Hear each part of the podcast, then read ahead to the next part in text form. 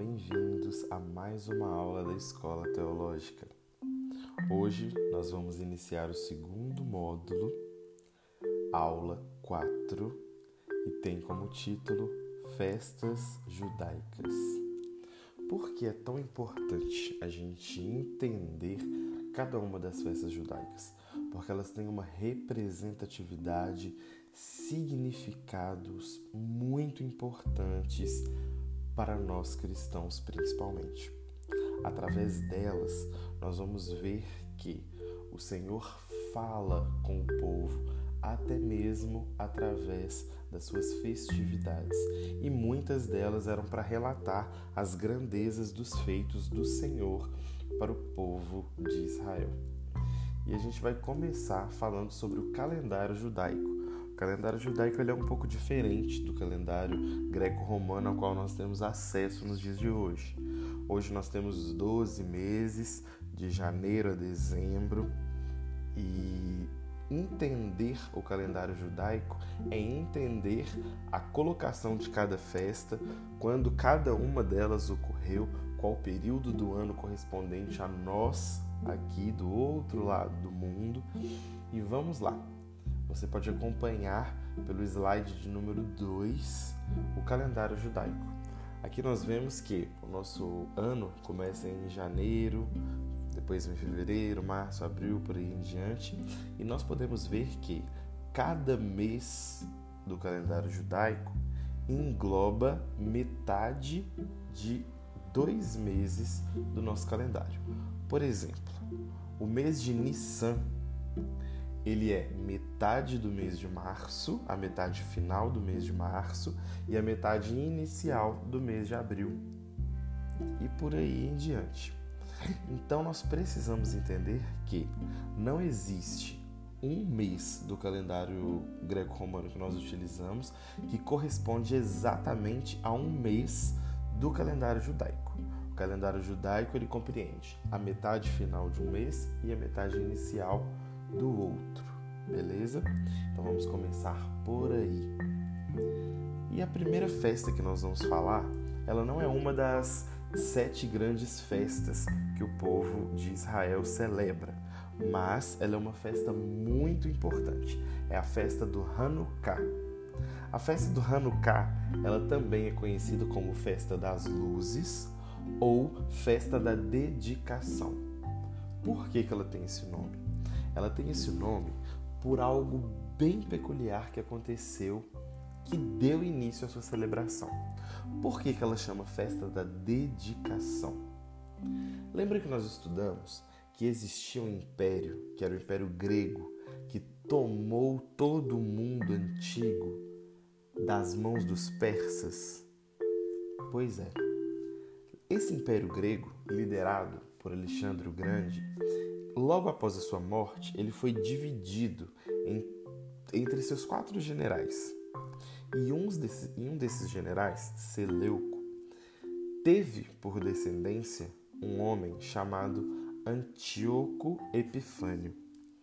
E esse homem voltou posteriormente para a região ali do Egito, para a região ali de Israel e tentou sitiar novamente aqueles lugares mesmo após a derrotada do Império Grego. E ele tentou novamente tomar ali aquele pedaço e lembra quando nós vimos sobre aquele período interbíblico que a Grécia ela dá espaço a Roma e aí a gente vai ver que nos dias de Cristo o Império Romano era dominante, mas que houve essa transição entre o Império Grego e o Império Romano? Pois é, exatamente nesse período, por volta ali de 160 a.C., 170, esse homem, Antíoco Epifânio, ele invade Jerusalém e cria uma guerra com aquele povo. E essa guerra, após ele dominar certos pedaços ali de Jerusalém, o que ele faz? Ele consegue invadir o principal meio de adoração dos judeus. De onde eu estou falando? do templo. Exatamente. Ele invade o templo e ali ele vende vários objetos de ouro, de prata, ele defrauda o templo. Ele rouba todas as coisas que estão ali de valor e ele profana o Santo dos Santos. Lembra que a gente viu que a todo momento o que era sacrificado era um animal puro, um cordeiro que não tinha manchas, que não tinha máculas? Pois é, o que, que Antíoco Epifânio fez? Eles sacrificaram uma porca. Sim, uma porca. Um animal totalmente impuro para os judeus. Onde? Exatamente no Santo dos Santos. E isso causou uma revolta, uma indignação muito grande, mas muito grande mesmo. E aí nós vemos uma das maiores batalhas que o povo judeu, nesse período interbíblico, consegue vencer. Porque nós estamos acostumados a um povo judeu vencendo diversas batalhas na época de Josué, na época de Davi, na expansão do reino de Israel. E agora, depois de tanto tempo, nós vemos novamente esse povo vencendo uma batalha. E essa batalha foi liderada pelos Macabeus, mais precisamente por Judas Macabeu. Ele era aquele que enfrentaria esse povo junto com o seu exército e que conseguiria trazer de volta o templo, purificar o templo e rededicá-lo ao Senhor depois dele ter sido profanado de tal maneira por Antíoco Epifânio. Então aqui nós vemos essa celebração. E o Hanukkah, por que, que ele chama festa da dedicação, mas também ele chama festa das luzes? Lembra que no tabernáculo nós vimos que existe um candelabro e que esse candelabro ele tem sete hastes, três de um lado, três de outro e uma central. Aquele ali é o menorá, é o famoso menorá, ele é conhecido. Porém, o Hanukkah, essa festa da dedicação ou festa das luzes, trouxe uma nova adaptação a esse menorá, que agora não vai chamar mais menorá, vai chamar Hanukkah ou Hanukkah, que é o menorá, só que ele tem nove e não mais sete hastes, sete braços. Vocês podem ver no, no slide 3 de vocês exemplos de Hanukkah ou Hanukkah. Essas fotos aí simbolizam, eles têm quatro hastes de um lado, quatro hastes do outro e uma haste central. Existem vários porquês do Hanukkah ter sido feito desse jeito. Uns falam que foi por causa do tempo que eles tinham é, azeite para durar poucos dias e esse azeite ficou queimando ali aquela lâmpada durante oito dias. Então aqui a gente vê uma manifestação do poder de Deus, o milagre do Senhor Jesus. E a gente traz menção também a João 8:12, que é: De novo Jesus lhes falava dizendo: Eu sou a luz do mundo. Quem me segue não andará nas trevas, pelo contrário, terá a luz da vida.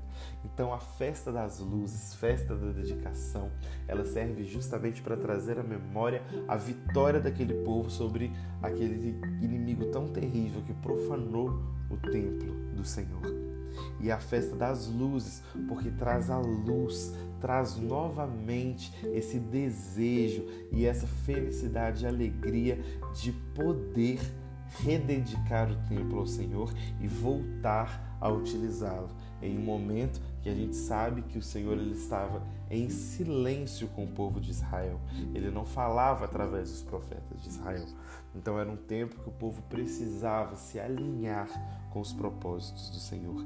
E essa festa é uma festa muito importante. Ela começa no dia 25 do mês de Kislev e ela dura oito dias uma vela para cada dia. E logo quando você inicia essa celebração, você acende uma vela e depois vai acendendo vela por vela até que no final você acende duas. E uma simboliza a luz que é o Messias, aquele que vai trazer novamente a libertação para o povo de Israel. E que nós sabemos que é Cristo que já veio e que se autodenominou como a luz do mundo. É muito maravilhoso, mesmo entendendo que Antíoco profanou o templo, sacrificou a porca no altar, mas mesmo assim o, o, povo voltou. Eles lutaram e eles venceram e conquistaram o poder de fazer novamente o seu Shabá, as suas circuncisões, as suas festas ali no templo do Senhor. Leia comigo João, capítulo 10, versículo 22. Celebrava-se em Jerusalém a festa da dedicação. Era inverno. Jesus passeava no templo, no pórtico de Salomão. Olha só, até mesmo na época de Jesus, a festa da dedicação ainda era celebrada. Mais de 170, quase 200 anos depois desses acontecimentos, ela ainda era celebrada.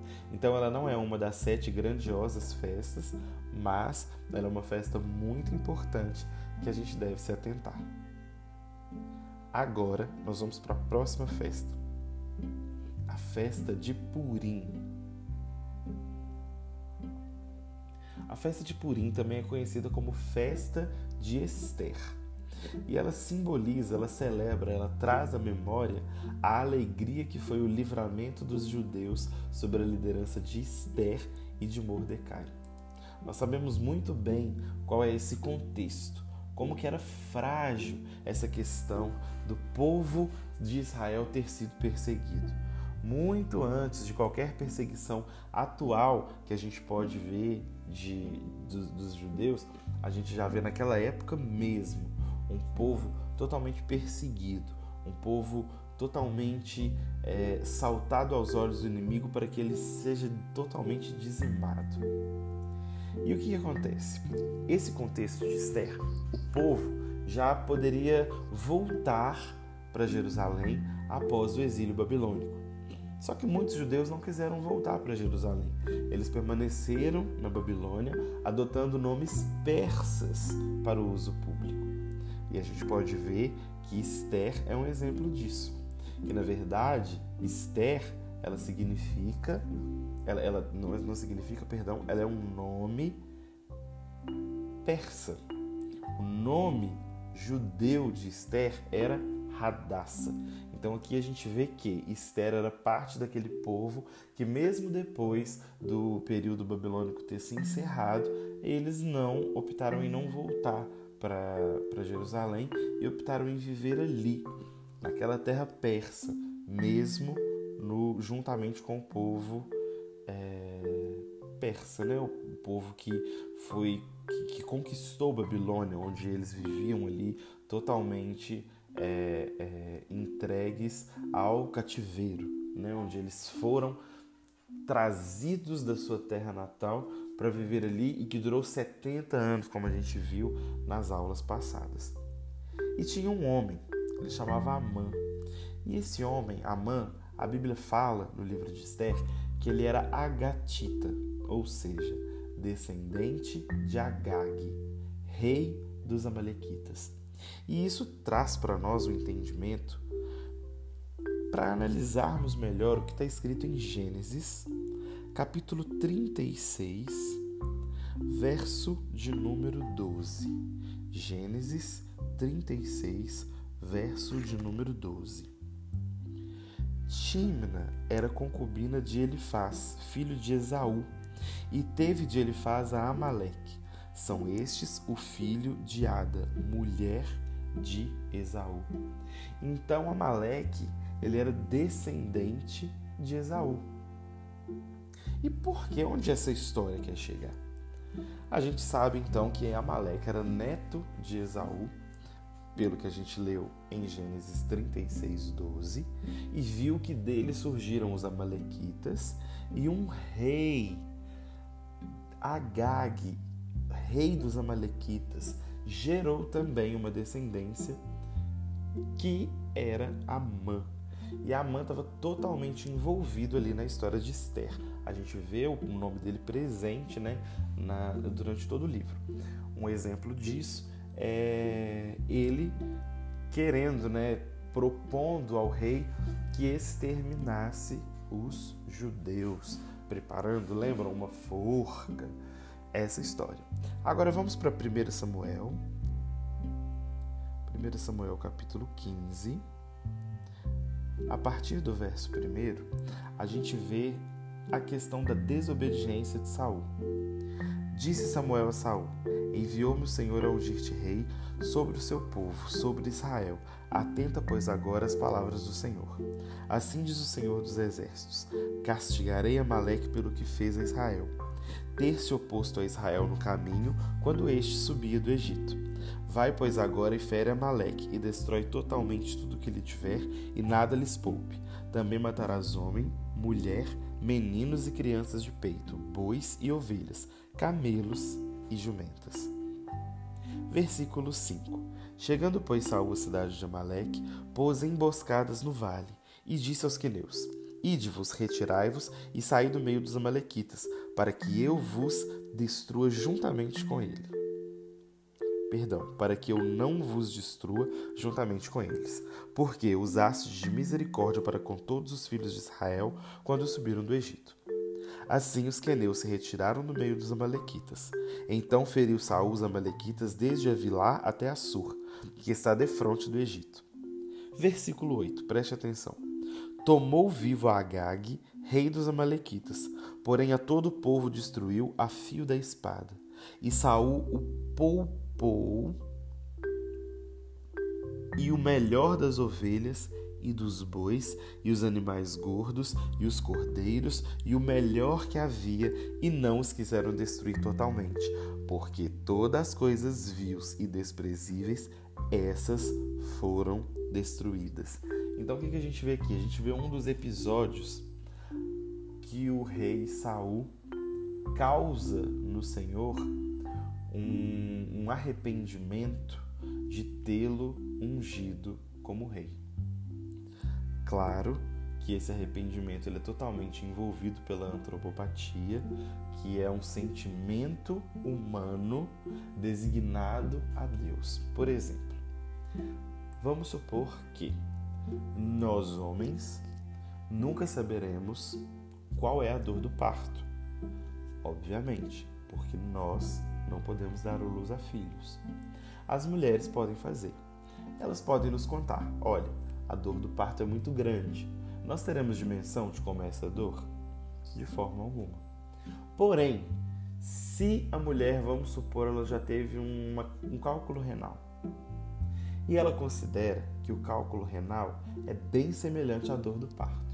Então, para haver um modo de comparação, ela vai virar para nós e falar assim: Olha, a dor que eu senti no parto foi bem semelhante à dor de cólica renal. Todo homem que já teve cólica renal vai conseguir entender e assemelhar com a dor do parto. Conseguiram entender? Isso é antropopatia. O nosso Deus nos criou a sua imagem e a sua semelhança. Nós temos sentimentos assim como ele tem sentimentos. Porém, os sentimentos do Senhor, eles não estão dominados pela queda como os nossos. Eles estão puros e nós não conseguimos alcançar o tamanho dos sentimentos do Senhor, a grandeza que é cada sentimento do Senhor. Então, para a gente ter uma ideia do que é o sentimento que Deus teve ao ver Saul descumprindo uma regra dele, nós usamos a antropopatia. O autor desse texto usou esse recurso para nos mostrar como é grandiosa como é grandioso o sentimento que o Senhor sentiu diante daquilo que Saul fez contra ele.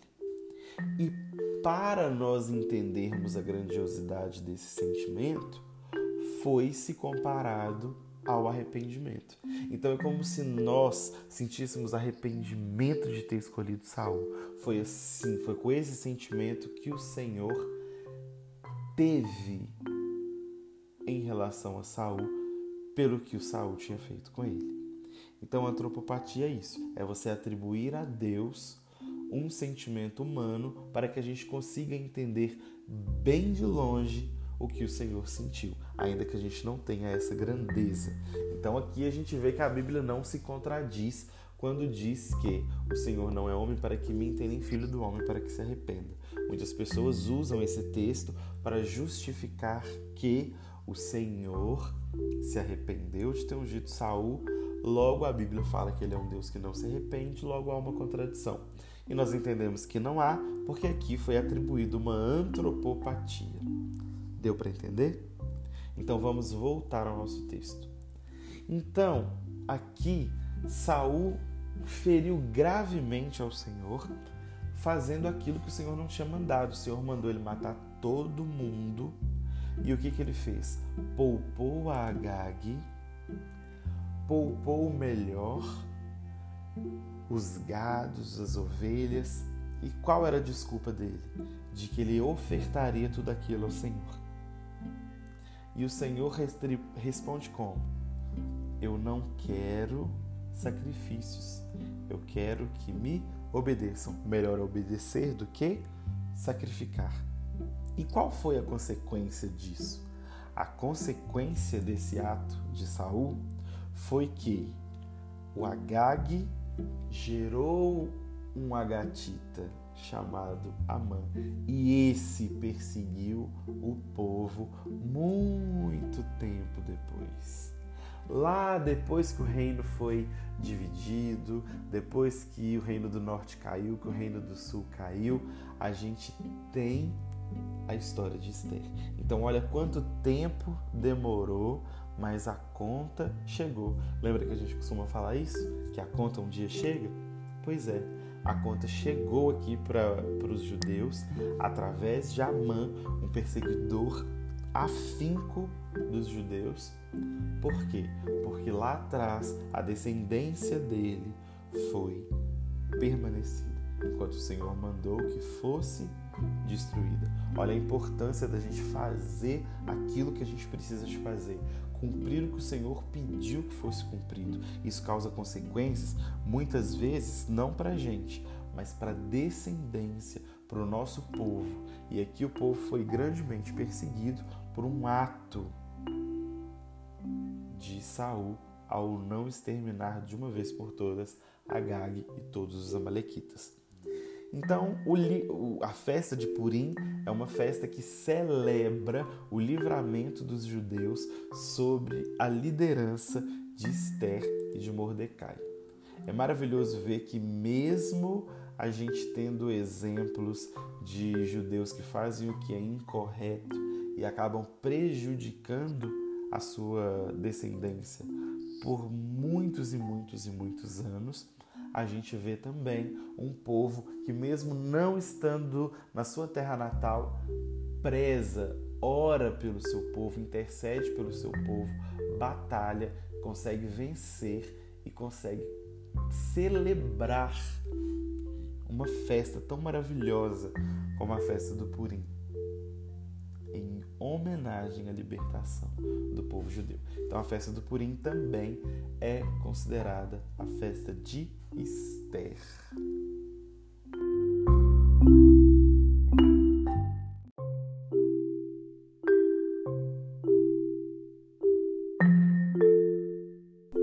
Agora nós vamos para a próxima festa importantíssima a ser estudada, que é a festa de casamento.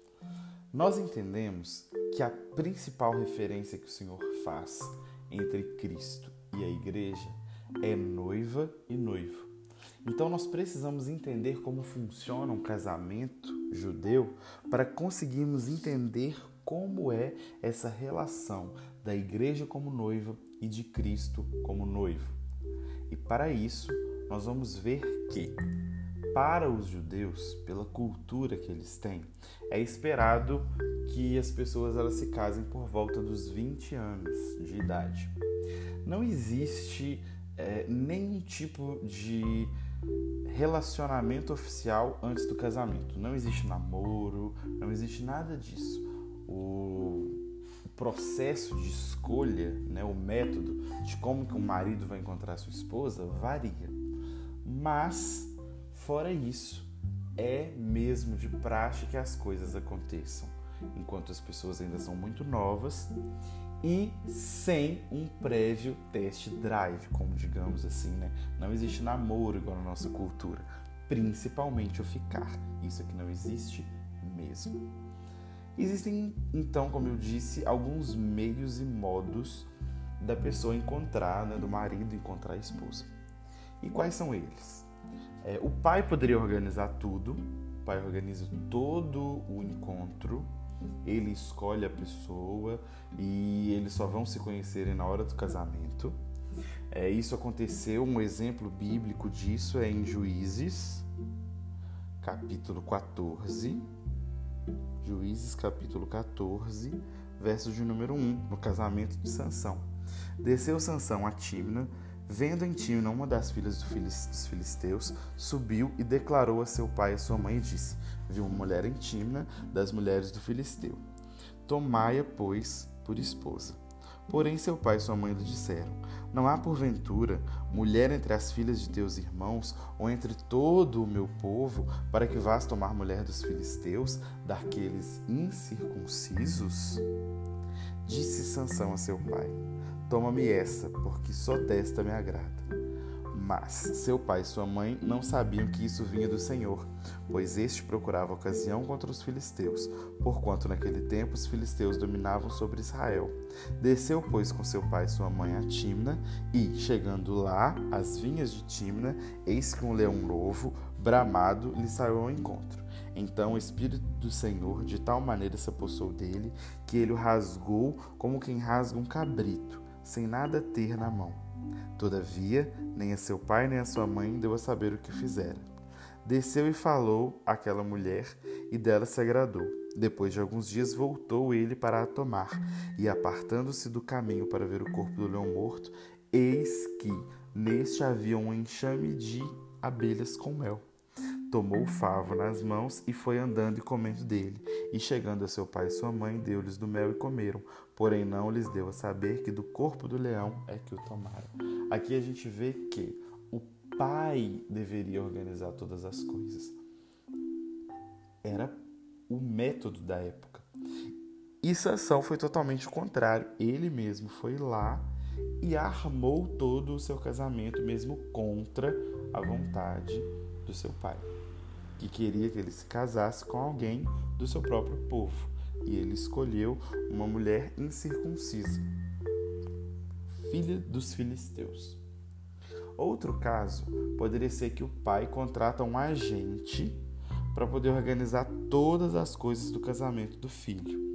E um exemplo disso é em Gênesis, capítulo 24, a partir do verso 1 quando Abrão, já idoso, bem avançado em anos, e o Senhor em tudo o havia abençoado, disse Abraão ao seu mais antigo servo da casa, que governava tudo que possuía: Põe a mão por debaixo da minha coxa, para que eu te faça jurar pelo Senhor, Deus dos céus e da terra, que não tomarás esposa para o meu filho das filhas dos cananeus, entre os quais habito, mas irá a minha parentela, e daí tomarás esposa para Isaac, meu filho.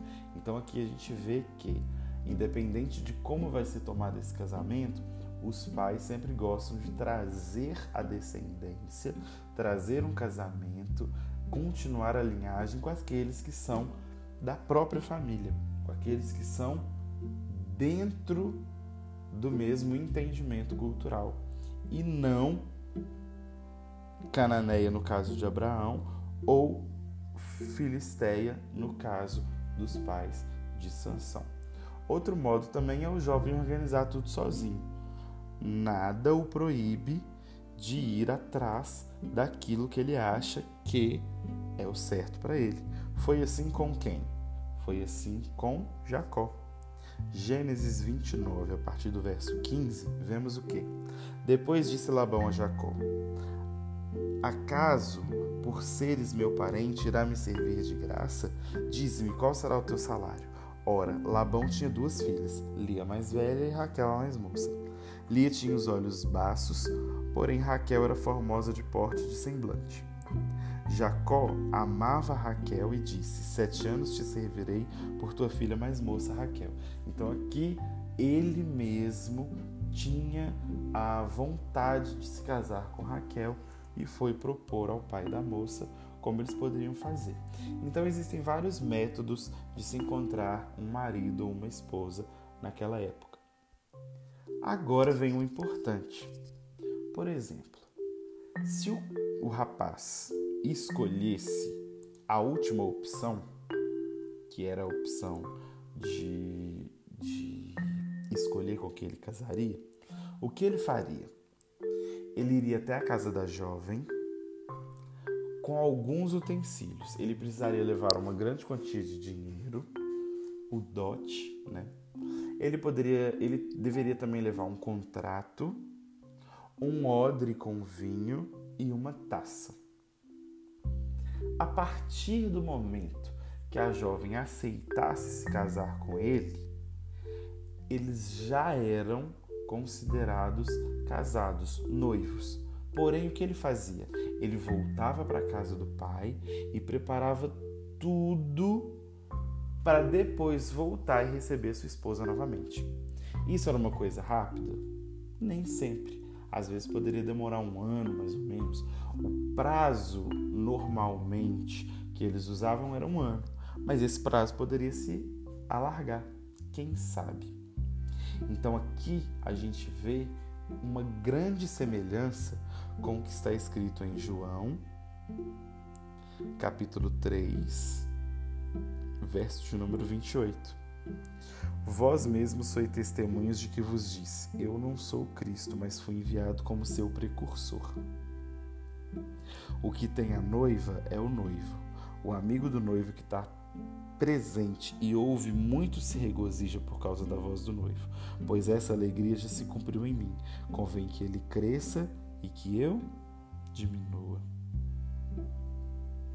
Isso é a própria voz de João Batista declarando e trazendo ao nosso entendimento o primeiro ponto que nós podemos ligar a nossa relação com Cristo como a relação da noiva e do noivo. E quando Cristo fala, eu não vos deixarei sós, eu vou ao Pai preparar moradas e lhes trarei e vos levarei comigo. Cristo é o nosso noivo que está preparando morada, assim como aqueles noivos lá da época dele costumavam fazer em seus casamentos. E ele está preparando a casa, ele está adornando tudo para nos receber como noiva. E nós estamos nos portando como noiva, ou nós estamos nos prostituindo com outros amantes. Estamos esquecendo quem é verdadeiramente o nosso amado, o nosso marido, e estamos nos prostituindo tantos outros amantes, assim como Israel fez em todo o tempo da sua vida? Essa é uma pergunta a se fazer e a se pensar. Por quê? Porque é daqui que nós vamos tirar o entendimento de como devemos nos portar como noiva de Cristo. Pura, santa, imaculada, que aguarda o noivo vir nos buscar e nos levar com ele para as bodas. Amém? Levítico capítulo 23 fala sobre as festas. Então, se precisarmos entender mais um pouco sobre todas as festas que existem, principalmente as principais, as sete principais festas, nós precisamos ler Levítico 23. Então aqui vai uma dica. Leia Levítico 23 inteiro e nós vamos falar sobre todas as festas.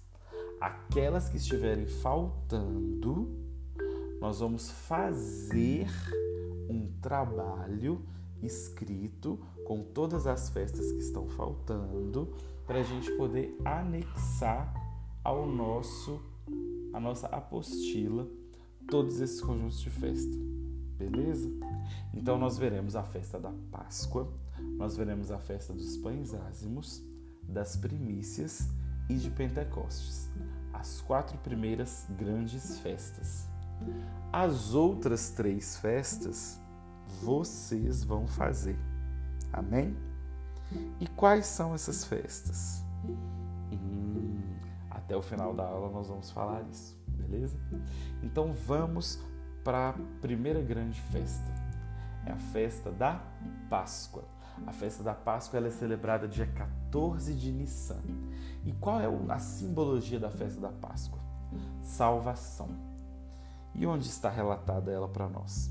Êxodo, capítulo 12, a partir do verso 2. Esse mês vos será o principal dos meses. Será o primeiro mês do ano. Falai a toda a congregação de Israel, dizendo: Aos dez desse mês, cada um tomará para si um cordeiro, segundo a casa dos pais, um cordeiro para cada família. Mas, se a família for pequena para um cordeiro, então convidará ele o vizinho mais próximo, conforme o número das almas, conforme o que cada um puder comer. Por aí calcularei quantos bastem para o cordeiro. O cordeiro será sem defeito, macho de um ano, podereis tomar um cordeiro ou um cabrito, e guardareis até o décimo quarto dia desse mês. E todo o ajuntamento da congregação de Israel o imolará no crepúsculo da tarde. Tomarão do sangue o porão em ambas as ombreiras e na verga da porta nas casas em que comerem. Naquela noite comerão a carne assada no fogo, com pães asmos e ervas amargas a comerão. Não comereis do animal nada cru nem cozido em água, porém assado ao fogo, a cabeça e as pernas e a fressura. Nada deixareis dele até pela manhã. O que, porém, ficar até pela manhã, queimá-lo-eis. Dessa maneira o comereis: lombos cingidos, sandália nos pés e cajado na mão. Comê-lo-eis à pressa. É a Páscoa do Senhor. Então, aqui é o momento que o povo seria liberto. E eles seriam libertos e eles precisariam passar esse sangue nos umbrais das portas para que o anjo da morte passasse e não ferisse os primogênitos deles. E assim foi a salvação do primogênito na terra do Egito. Aquele que não tinha marca na porta era ferido com a morte do primogênito. Então a Páscoa passar, passada, era aquela festa celebrada, a primeira, porque a festa de libertação do povo. Era aquela festa que o povo já estava pronto, cajado na mão, sandália, lombo cingido. Terminou de fazer a festa, corre. Terminou de cear, corre. E aí sim virá a libertação. E é o que a gente conhece. Veio a libertação, o povo foi enfim liberto e saíram da presença de Faraó que tanto os oprimia. Então aqui está o significado grandioso da festa da Páscoa. E é engraçado, é interessante a gente olhar e ver essa festa com outros olhares, porque ela tem um ceder, que é uma ordem de culto. E como que funciona essa ordem de culto da Páscoa? É, você vai fazer, obviamente, né, com as pessoas que é, estão ali na sua casa, não pode sobrar carne, não pode sobrar nada. E ele tem vários passos, várias ordens. E como que deve ser celebrada essa Páscoa? Você deve deixar a porta da sua casa destrancada, uma cadeira vazia e um cálice de vinho. Essa festa, a primeira vez que ela foi celebrada, foi no Egito, na saída do povo ali para a libertação. E depois essa festa foi continuamente celebrada até os dias de Cristo. Elas ainda eram celebradas, essa festa era celebrada. E esse ceder tinha isso. Vocês precisavam deixar uma porta destrancada, uma cadeira vazia e um cálice de vinho. E eles tinham vários e vários outros passos. Vocês precisavam do é, zroá. O zroá era um osso inteiro que precisava ser deixado lá também junto nesse, nessa ordem ali do, da Páscoa, da celebração da Páscoa. Tinha os matizos.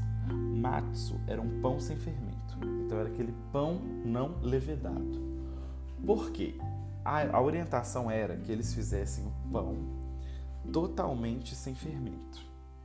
Porque eles iam comer, iam sair, iam né, para o deserto, então eles precisavam de um pão sem fermento. O marror eram as ervas amargas. tinha o vinho também. Tinha o beitzá, que era um ovo. Tinha também a água salgada, as carpas, que era tipo uma salsa, e tinha o charrosset, que era uma mistura de vinho com canela, nozes e maçã. Então vamos lá. O matzos, que era o pão sem fermento, ele simbolizava exatamente a pureza do povo em não misturar nada que levedasse a massa. Lembra que Cristo fala que um pouco de fermento leveda toda a massa? Quando ele está falando sobre o fermento dos fariseus, a referência está aqui. Esse pão sem fermento, ele precisava ser um pão sem fermento, porque ele precisava ser um pão sem as impurezas, sem aquilo que poderia estragar o pão. O marror, que eram as ervas amargas, simbolizava o Egito, todo aquele período de escravidão que eles passaram, aquele sofrimento. O vinho, ele simbolizava basicamente o sacrifício, o sangue sacrificial. O beitzá simbolizava, que era o ovo, simbolizava a qualidade da vida. A água salgada simbolizava as lágrimas no Egito, que eles deixavam rolar pela escravidão. As carpas, que era a salsa, simbolizavam o esopo que era usado para passar o sangue nos umbrais da porta. E o charrosset, que era o vinho, canela, nozes, maçã e tudo mais, era a simbologia dos tijolos do Egito, porque eles estavam ali para quê? Para poder eles estavam ali para poder ser escravos e fabricar os tijolos. Quanto mais esse povo tentava buscar o seu Deus, mais tijolos eles faziam. Agora eles tinham que produzir a palha, eles tinham que pegar a palha, juntar com a massa para fazer o tijolo. Então era um modo de opressão que eles serviam, que eles era exercido sobre eles, né, que eles sofriam ali no Egito. Então cada passo do ceder, cada ordem ali dessa Páscoa, ela tem um significado muito particular e muito especial. E isso é muito importante porque porque a gente vê que é uma festa sobre a salvação, sobre o sacrifício do Cordeiro substituto, tem muito a ver sobre Cristo, é muita prefiguração, é a libertação da escravidão do Egito e é a nossa libertação do mundo, o Cordeiro que salvou aquele povo, é Cristo que foi entregue. Perdão, é Cristo que foi entregue, morto para nos salvar. Então tem uma simbologia muito grande essa festa.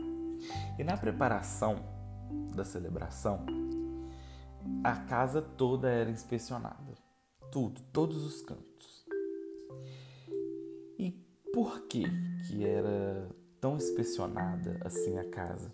Porque não podia ter nenhum tipo de fermento em nada. Então tudo na casa era inspecionado para ver se tudo tinha sido feito conforme mandava a tradição e se não tinha nenhum tipo de fermento espalhado pela casa. E depois dessa inspeção, nós vamos ver os cálices. Existiam cinco cálices que eram para ser colocados nessa mesa, junto ali nesse ceder da Páscoa. E esses cálices que eram pedidos, eles trazem um grande simbolismo.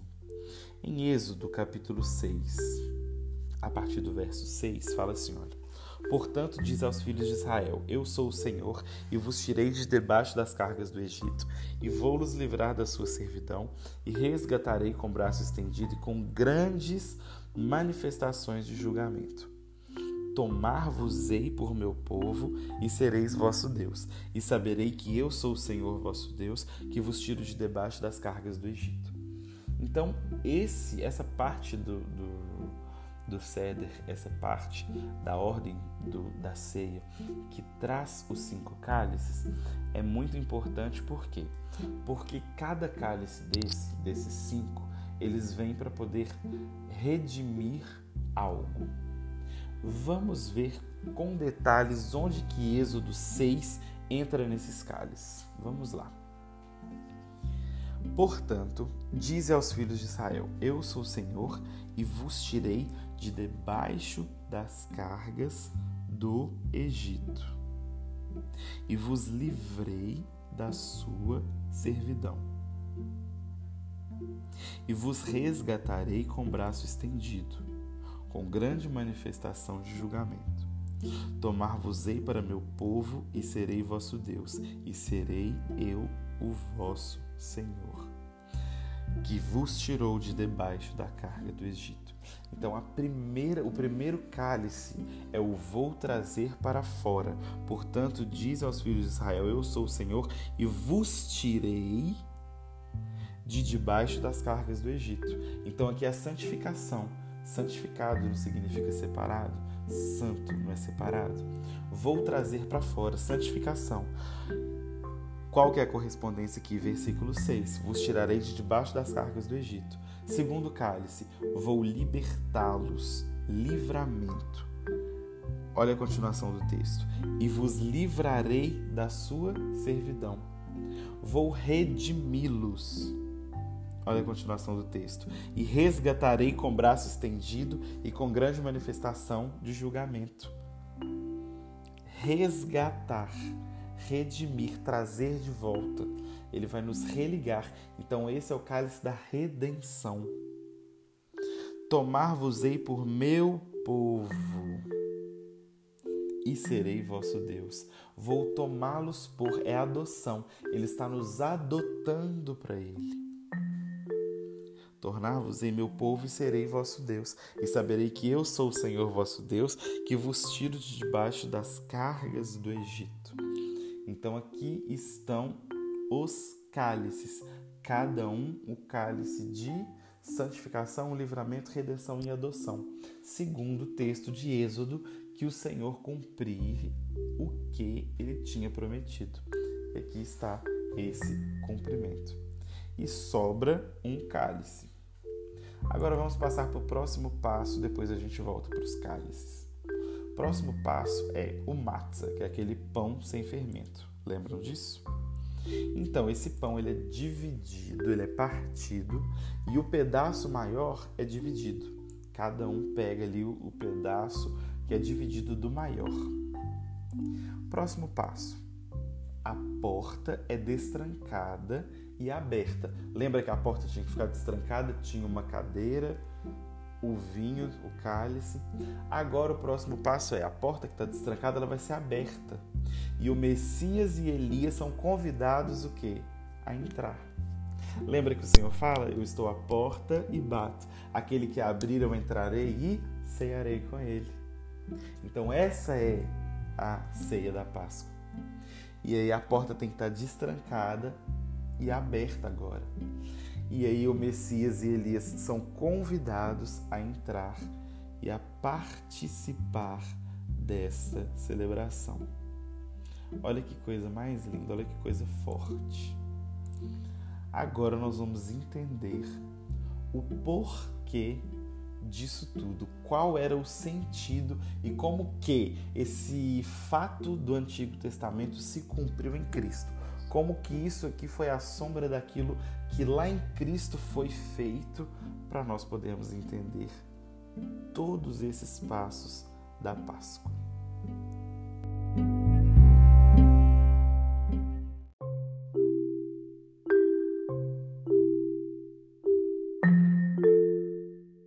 Continuando sobre o ceder da Páscoa, vamos abrir em Lucas, capítulo 22 partir do verso 20.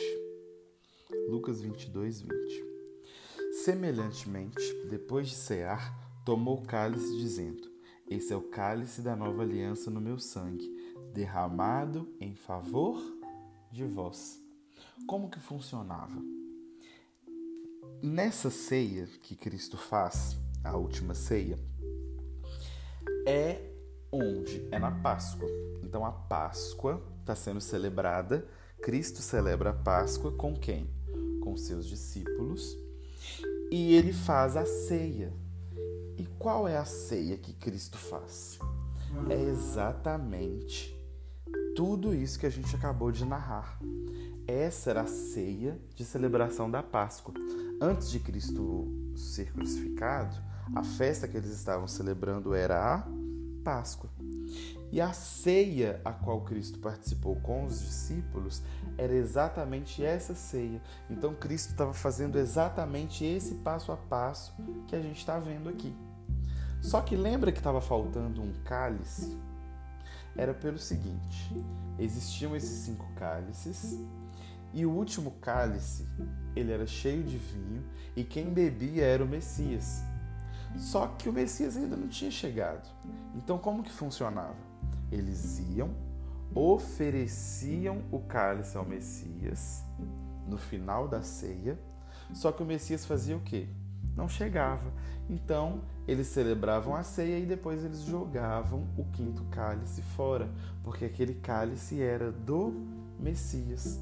Então, em todo o rito eles faziam isso, preparavam tudo, preparavam todos os cálices, cada cálice tinha o seu a sua função depois eles pegavam aquela porta que estava destrancada, abriam, aquela cadeira que era para Cristo vinha, prefigurava a chegada do Messias, mas como naquela época o Messias ainda não tinha chegado, eles pegavam cálice e despejavam fora.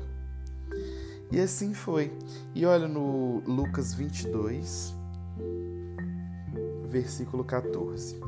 Chegada a hora, pôs Jesus à mesa e com ele os apóstolos, e disse-lhes: Tenho desejado ansiosamente comer convosco esta Páscoa antes do meu sofrimento, pois eu vi e digo que nunca mais a comerei até que ela se cumpra no reino de Deus. E tomou um cálice tomou um cálice. Havendo dado graça, disse: Recebei e partir entre vós, pois vos digo que de agora em diante não beberei do fruto da videira, até que venha o reino de Deus. E tomando um pão, tendo dado graças, o partiu e lhe disse: Esse é o meu corpo oferecido por vós. Fazei isso em memória de mim. E aí ele partiu aquele matzo, aquele corpo que não tinha pecado, que não tinha fermento. Olha as coisas começando a fazer sentido. Não tinha pecado e fermento naquele corpo. E ele foi naquele pão. E ele foi o quê? Partido. Igual naquela primeira ceia, lá no Egito ainda. E agora Cristo está fazendo ela aqui e prefigurando o que aconteceria com ele. Só que olha o que ele faz, versículo 20. Semelhantemente, depois de cear, ou seja, depois de fazer todos esses passos que a gente viu, Cristo faz o quê? Ele toma o cálice, ele pega aquele cálice que era do Messias e que normalmente a gente joga fora porque o Messias ainda não veio. E ele faz o que com esse cálice? Toma ele e diz: Esse é o cálice da nova aliança no meu sangue, derramado em favor de vós. Imagina a cara do povo quando olhou e falou: ah, Jesus pegou o cálice do Messias e ele vai tomar o cálice do Messias. Então, realmente, ele é o Messias. Olha que profundidade. Olha que maravilha lermos isso na palavra do Senhor. Olha como isso aumenta a nossa fé em Cristo e nos fortalece a cada dia mais.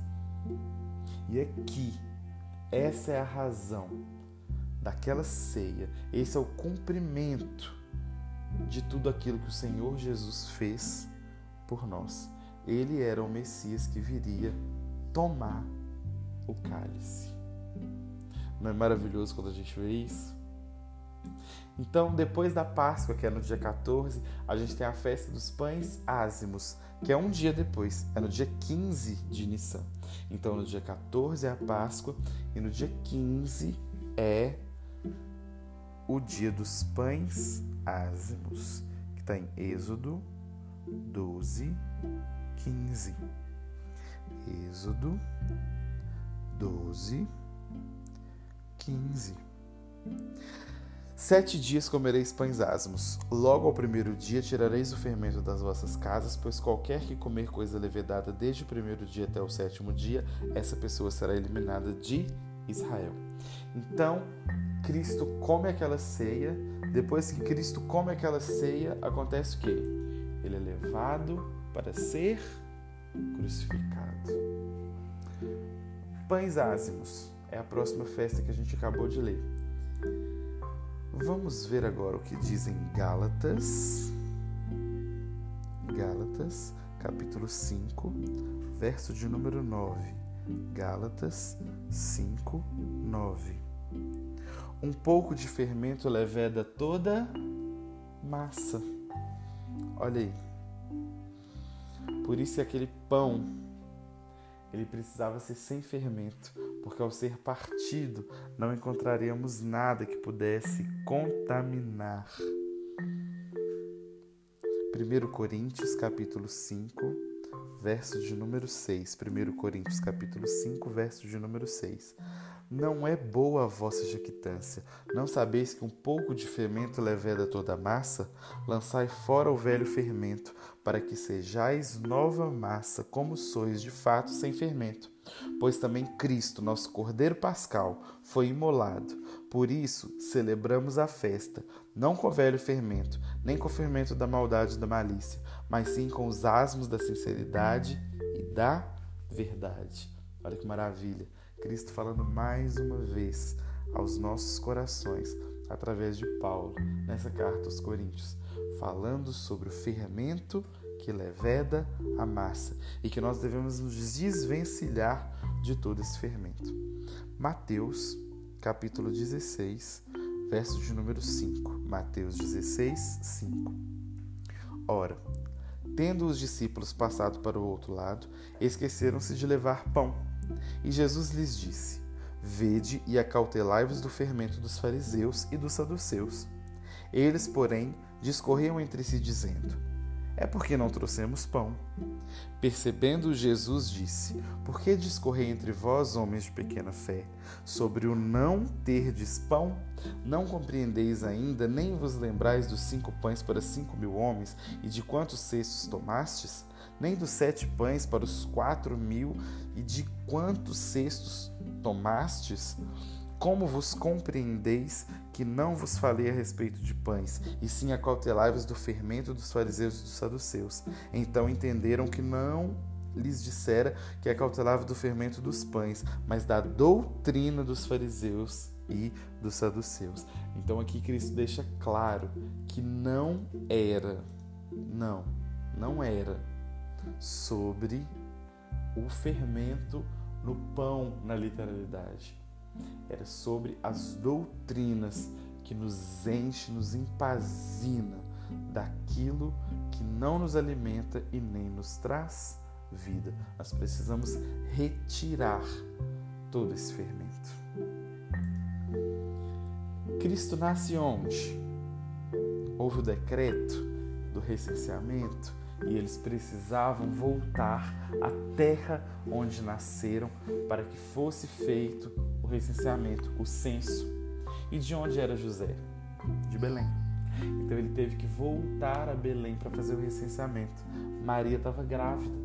Achou-se de Maria nascer, de Maria dar à luz onde? Em Belém. Não tinha nem estalagem pronta para eles. Teve que dar à luz ali, no meio dos animais, na manjedoura. E Cristo nasceu onde? Em Belém. E Belém é casa do pão. Isso. Lembra que nós tivemos que ler os capítulos 6, 7, 8, 11, 13 e 18 de João? Isso nos traz muito sobre esses capítulos que nós lemos. Muito, porque a todo momento aqui Cristo se revela na Páscoa para a gente. E qual é a próxima festa? É a festa das primícias. Então, no dia 14 de Nissan, a gente comemora a Páscoa, no dia 15, os pães ázimos, e no dia 17, nós celebramos o que? As primícias. Aquilo de primeiro que a terra nos dá. Olha que maravilha. Olha que grandioso isso. Fantástico, né? E depois das primícias? Depois das primícias, nós contamos 50 dias e temos a festa de Pentecostes. Então vamos lá. A festa da Páscoa é dia 14 de Nissan, pães ázimos 15 de Nissan e as primícias 17 de Nissan. Conta-se 50 dias e a gente chega em qual mês? No mês de Sivan. passa o mês de Ar e chega no mês de Sivan. E no sexto dia do mês de Sivan é comemorado o quê? O Pentecostes. Olha que maravilha. E o que que todas essas festas têm a ver e têm ligação com Cristo? Páscoa. Convocação para a morte do Cordeiro, para que os primogênitos sejam salvos. E o que acontece? A convocação pela morte do Messias. Cristo morre num 14 de Nissan. Ele morre na Páscoa. Assim como o cordeiro foi imolado no dia 14 de Nissan para a libertação do povo de Israel do jugo do Egito. Cristo morreu dia 14 de Nissan. E no próximo dia era o que? Pães ázimos. Convocação pelo sepultamento do Messias. E ao terceiro dia, ele morreu dia 14, 15, 16, 17. Ao terceiro dia, comemora-se as primícias. É a convocação pela ressurreição de Cristo. Cristo ressurgiu, ele ressuscitou. Ele é as primícias que o Pai tem para nós. E o Pentecostes? Cristo fica 40 dias aqui e ele é assunto aos céus. E ele fala: Aguardai-vos aqui, porque eu vos enviarei o Espírito Santo. 40 dias depois das primícias, ele sobe. Pouco tempo depois, o Espírito Santo desce na festa de Pentecoste convocação pela nomeação e delegação de poder ao povo. Olha que maravilha. Olha como que todas essas festas, elas se juntam. E elas trazem em si a vida de Cristo, passo a passo do sacrifício que ele faria e do poder que ele disponibilizaria para a sua igreja. Olha como é maravilhoso ler isso. Olha como é maravilhoso ver o cuidado de Deus em tantos detalhes como estes. É a certeza que nós temos de que vale a pena seguir ao nosso Deus. Vale a pena entender todos os passos que Cristo deixou, confirmando a trajetória maravilhosa que ele fez nessa terra. Amém? Até a próxima aula.